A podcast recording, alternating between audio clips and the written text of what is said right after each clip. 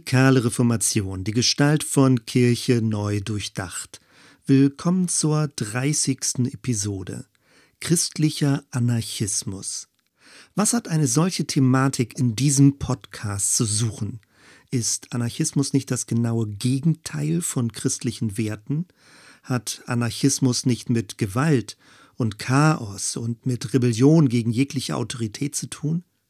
Ist Anarchismus nicht vom Grundsatz her atheistisch, also gegen Gott? Insofern ist christlicher Anarchismus doch ein Widerspruch in sich, oder? Fast völlig unbekannt ist aber, dass wichtige Impulse des gewaltfreien Anarchismus bis vor die Zeit der Reformation reichen und sich direkt auf die Lehren Jesu beziehen. Zur Person von Peter Czelczycki kommen wir gleich noch. Insbesondere geht es um die Auslegung der Bergpredigt. Die Behauptung ist also, dass christlicher Anarchismus keineswegs versucht, völlig gegenläufige Pole, also christlich und anarchistisch, notdürftig miteinander zu verbinden. Ganz im Gegenteil. Es geht darum zu realisieren, dass anarchistische Kerngedanken inmitten des christlichen Evangeliums zu finden sind. Mehr noch, wer seinen christlichen Glauben politisch denken will, kommt unweigerlich zu einer irgendwie gearteten anarchistischen Position. Das ist eine steile Behauptung. Was also ist Anarchismus? Der Begriff kommt aus dem Griechischen und meint ohne Herrschaft oder herrschaftsfrei. Es bedeutet nicht, Chaos oder Vandalismus. Und es geht auch nicht in jedem Fall darum, mit Gewalt jegliche Staatsmacht zerschlagen zu wollen. Vielmehr ist es, einfach gesagt, die Reflexion darüber, ob menschliches Zusammenleben ohne Herrschaftsstrukturen und ohne Zwangsgewalt realisiert werden kann. Wenn wir diesen Begriff mit dem der Hierarchie kombinieren, wird die Relevanz noch deutlicher. Auch der Begriff Hierarchie ist griechisch und meint heilige Ordnung. Gibt es so etwas wie eine heilige, von Gott gewollte, kategorische Über- und Unterordnung von Menschen? Sind soziale Gemeinschaften immer auf irgendeine Art pyramidenförmig geordnet? Die wenigen Mächtigen oben, die vielen armen Arbeiter unten. Und welche Rolle spielt dabei Kirche? Stabilisiert Kirche ein solches System? Verkörpert sie es womöglich sogar? Oder hat Jesus eine solche Ordnung grundlegend kritisiert? Springen wir zurück in die vorreformatorische Zeit zu einer Person, die für über 400 Jahre in Vergessenheit geraten war, Peter Czelczycki. Bereits in der letzten Episode sind wir kurz auf die Hussitenkriege eingegangen. Das war die Epoche, in der Czelczycki lebte. Seine Biografie liegt weitgehend im Dunkeln. Circa 1390 als Sohn eines südböhmischen Landedelmannes geboren. Vermutlich war er Großbauer. Später wirkte er als Laientheologe und bedeutsamer Schriftsteller. Geprägt von den Waldensern und den Lehren John Wycliffes war er ein Anhänger von Jan Hus, dem tschechischen Reformator. Wir erinnern uns, 1415 wurde Hus in Konstanz als Ketzer verbrannt. 1419 brachen die Hussitenkriege aus. Czelczycki befand sich zu dieser Zeit in Prag mitten in der kriegerischen Konfliktdynamik. Inhaltlich ging es um die Frage, ob sich die hussitische Erneuerungsbewegung mit Waffengewalt gegen die Belagerungsheere der katholischen Kirche wehren dürfe oder sogar müsste. Ist ein Widerstandsrecht, die Tötung von Menschen inbegriffen, vor Gott verantwortbar? Czelczycki stellte sich gegen die militante Position der Hussiten. Gleichzeitig attackierte er aber auch die Gewaltanwendung auf Seiten der römischen Kirche. Damit befand er sich zwischen allen Stühlen. 1420 verließ er Prag, zog sich auf sein Landgut in Südböhmen zurück und begann zu schreiben. In den darauffolgenden Jahren entwickelte er eine radikal pazifistische und herrschaftskritische Vision des christlichen Glaubens. Er schreibt, unser Glaube verpflichtet uns dazu, Wunden zu versorgen, nicht das Blut fließen zu lassen. Um 1440 wurde sein Hauptwerk veröffentlicht. Es trägt den Titel Das Netz des Glaubens.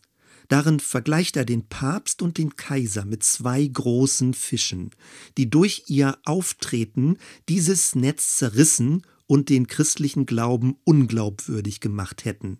Chelchitsky bezieht sich damit auf das von Jesus gebrauchte Bild vom Netzfischen und darauf, dass seine Jünger als Menschenfischer ein weltweites Glaubensnetz auswerfen würden. Dadurch aber, dass die Kirche im vierten Jahrhundert eine staatspolitische Funktion übernommen und sich mit der weltlichen Macht verbunden habe, wurde das Evangelium mit Gift vermischt. Der Papst mit seinem Streben nach obrigkeitlicher Macht und der Kaiser, der die Kirche zur Stabilisierung des Reiches instrumentalisierte, haben das Christentum vollständig verdorben. Damit wurde das Netz des Glaubens zerrissen und viele Fische sind davongeschwommen. Chelchitsky klagte alle an, die gewalttätig handeln, Kriege führen, Bauern ausbeuten und deswegen nur noch mit den Lippen Christen sind. Aus seiner Sicht fußt der Staat auf Gewalt und Plünderung. Er schreibt, Sie, die Herrscher sind gemeint, versuchen sich so viel wie nur möglich von der Erde zu eigen zu machen, indem sie sich jedes Mittels und jeder List der Gewalt bedienen, um an das Gebiet des Schwächeren zu gelangen, manchmal durch Geld, manchmal durch Erbschaft, immer jedoch mit der Absicht zu herrschen und ihr Reich so weit wie möglich auszuweiten. Zitat Ende. Bei Chelchitsky finden wir also sowohl eine radikal gewaltfreie Position als auch eine grundlegende Herrschaftskritik. Das beinhaltet auch, dass er die Dreiteilung der Ständegesellschaft in Priester, Ritter und Bauern in Frage stellte. Gewalt, Herrschaft, Missbrauch, ökonomische Ungerechtigkeit, Unterdrückung und Ausbeutung, all das sind aus seiner Sicht Missstände der heidnischen Welt. Dazu gehören auch die Gier nach Eigentum, Wucher und Betrug. Und das Schlimmste, die Kirche beteiligt sich an diesem gottlosen Treiben mit dem Bau von prächtigen Kirchen, Anhäufung von Besitz und dem Streben nach weltlichem Ansehen. Chelchitsky kam zu dem Schluss, dass sich wahre Christen nicht an weltlicher Herrschaft beteiligen könnten und dass die Kirche, die sich mit weltlicher Macht verbunden hatte, in ihrem Wesen zerstört wurde und nicht mehr den christlichen Glauben verkörpern könne. An der Bergpredigt und der Urgemeinde orientiert betonte er die Gleichheit aller Menschen, freiwillige Armut, die Ablehnung staatlicher Ämter, die Verweigerung des Eides und des Kriegsdienstes und forderte die Bereitschaft zu dienender Liebe. Auch wenn Chelchitskys Gedankengänge nicht mit der anarchistischen Ideengeschichte des 19. Jahrhunderts gleichzusetzen sind, finden sich bei ihm doch viele herrschaftskritische und pazifistische Grundsatzpositionen. Seine Schriften gehören zu den wichtigsten Leistungen der alttschechischen Literatur. Um 1460 starb Peter Czelczycki mit circa 70 Jahren. Er entkam dem Martyrium nur knapp, weil er mehrfach von den taboritischen Hussiten versteckt wurde. Im 15. und 16. Jahrhundert wird die böhmisch-mährische Brüderunität, kurz die böhmischen Brüder, seine Gedanken aufgreifen und weiterführen. Im 17. Jahrhundert ist diese Bewegung durch Graf Nikolaus Ludwig von Zinzendorf unter dem Namen Herrnhuter Brüdergemeine bekannt geworden. Wechseln wir in das Zeitalter der Reformation. Interessant ist, dass die ersten Täufer in Zürich durch das Lesen der Bergpredigt zu ähnlichen Ergebnissen gekommen sind. Gewaltfreiheit, Eidverweigerung, Ablehnung von staatlichen Ämtern. Ganz zu Anfang unserer Podcast-Serie hatten wir festgestellt, dass die Strömung der radikalen Reformation nicht nur ein linker Flügel, sondern eher eine außerparlamentarische Opposition waren. Gemeint ist, sie fielen durch das Raster. Oder anders gesagt, sie verweigerten sich dem vorherrschenden gesellschaftspolitischen Ordnungssystem. Deswegen wurden sie als Bedrohung wahrgenommen. Es war eine Totalinfragestellung des Bestehenden. Sie stellten in Frage, dass die dreifach geschichtete Feudalgesellschaft und die Verbindung von Kirche und Staat die einzige Möglichkeit sei, menschliches Zusammenleben zu organisieren. Und immer waren die Lehren Jesu und die Praxis der Urgemeinde die Orientierungspunkte. Der Rückbezug ins Neue Testament führte zu einer konkreten, in die Zukunft weisende Utopie. Utopie nicht als unsinniges Hirngespinst, sondern als Vision mit Realisierungskraft. Solche Überzeugungen mussten natürlich als aufrührerisch gegenüber der Obrigkeit wahrgenommen werden. Martin Luther hatte eine grundlegend andere Sicht. Sein Kampf galt der übermächtigen Papstkirche. Dafür kooperierte er mit der weltlichen Macht der Fürsten. Die Variante, sich als Christ von der gewaltausübenden weltlichen Macht grundsätzlich zu distanzieren, war für ihn offenbar völlig undenkbar. Mit Bezug auf Römer 13 war auch weltliche Macht von Gott eingesetzt und hatte die Befugnis, Böses mit Gewalt zu bekämpfen. Ende des 19. Jahrhunderts hat Leo Tolstoi, der berühmte russische Schriftsteller, die Texte von Peter Tschelschitsky aufgegriffen und erneut bekannt gemacht. Tolstoi war entschiedener Pazifist und Anarchist.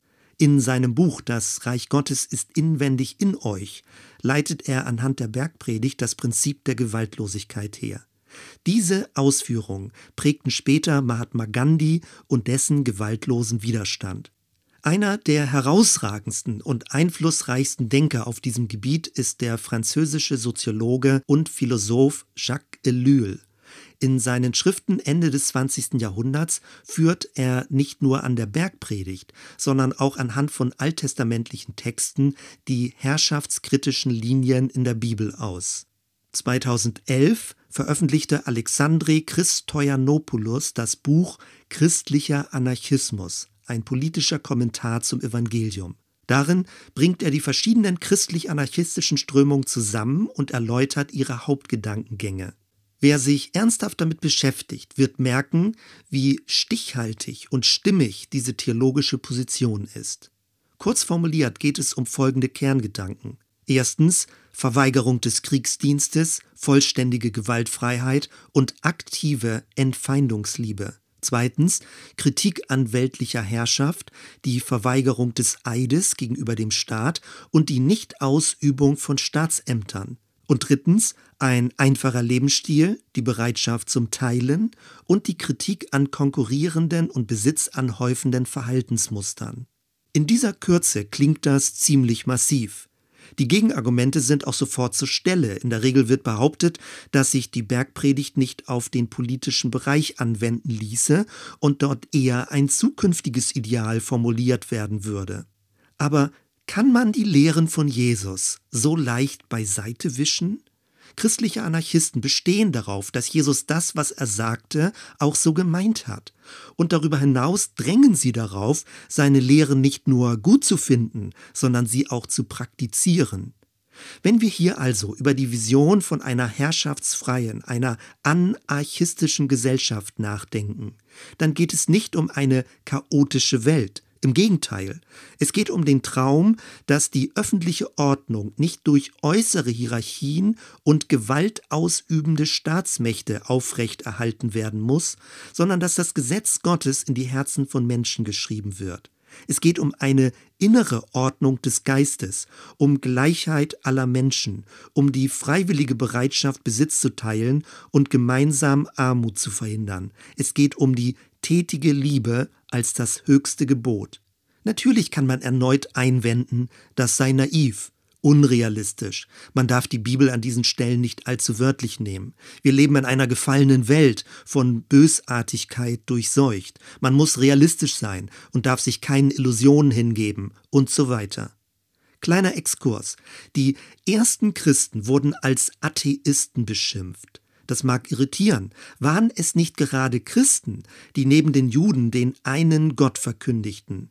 Ja genau, aber damit fielen sie aus dem römisch-religiösen Göttersystem heraus und wirkten auf die übrige Bevölkerung wie Gottesleugner. Ganz ähnlich ist die Argumentation gegen Anarchismus. Zunächst einmal definiert sich die gegebene Ordnung als gesetzt und legitim. Das Bestehende ist demnach das Richtige. Wenn es durch kirchliche Mitwirkung auch noch religiös überhöht wird, ist es eine von Gott eingesetzte Ordnung. Jeder, der wagt, sie zu hinterfragen, gilt dann als rebellisch, aufrührerisch und staatsfeindlich, also anarchistisch.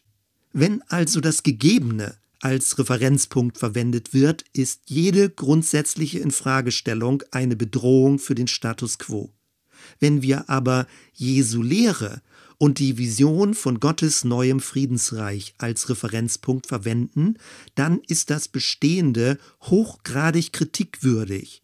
Diejenigen, die Widerstand leisten, sind dann keine Rebellen, sondern Propheten. Sie halten die Unzufriedenheit wach und malen eine bessere Zukunft vor Augen. Zum Schluss noch einmal zur Rolle der Kirche. Was wäre, wenn es wirklich stimmte, dass der christliche Glaube über die Jahrhunderte einschließlich der Reformationsepoche zu großen Teilen inhaltlich vergiftet und verdunkelt wurde. Niemand kann bestreiten, dass über lange Zeit der Großteil der Kirchen nach Macht, Prestige und Prunk gestrebt haben und dass sie sich von weltlichen Obrigkeiten unterstützen ließen, um mit Gewalt ihre Interessen durchzusetzen. Niemand kann bestreiten, dass aus der christlichen Religion oftmals ein religiöses Unterdrückungs- und Kontrollsystem für die einfache Bevölkerung geworden ist. Und dass man sich dabei mit einer unglaublichen Dreistheit auf Gott und die Bibel berufen hat. Kann es da verwundern, dass viele Zeitgenossen dem organisiert institutionellen Christentum kritisch und ablehnend gegenüberstehen? Wäre es deswegen nicht an der Zeit, dass die christlichen Kirchen noch stärker für gewaltlosen Widerstand, Friedensethik, Herrschaftskritik und einen einfachen Lebensstil bekannt werden würden und sich dabei enger an Jesus orientierten? Wäre es nicht an der Zeit, dass Christen aller Prägung noch mehr die Ansprüche von Jesus an sich herankommen ließen und sich nicht in eine private, bürgerlich beschauliche Religiosität zurückziehen würden? Es geht nicht um einen gottlosen Sozialismus, Pazifismus oder Anarchismus, wie manche meinen. Nein, es geht um die praktischen Folgerungen aus den Lehren von Jesus, dem Jesus, von dem Christen behaupten, dass er ihr Lehrer und Erlöser sei. Das Neue Testament liegt vor uns und die Lehren des bereits gekommenen Messias sind eine bleibende Provokation. 2009 wurde von Shane Claiborne das Buch Jesus for President veröffentlicht.